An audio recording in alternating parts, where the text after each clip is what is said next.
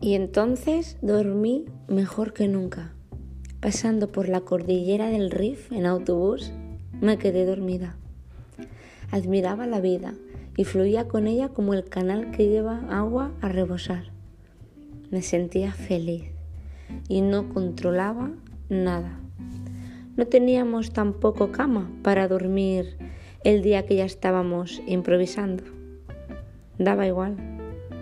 No entendía nada de lo que decía la gente a mi alrededor y eso me liberaba. La ignorancia me hacía volver a un estado de niñez, sin propósito, dando la bienvenida solo al disfrute. Hoy me despido en Darilla, el dialecto que me liberó durante un tiempo. Yalla, tslama, shukran.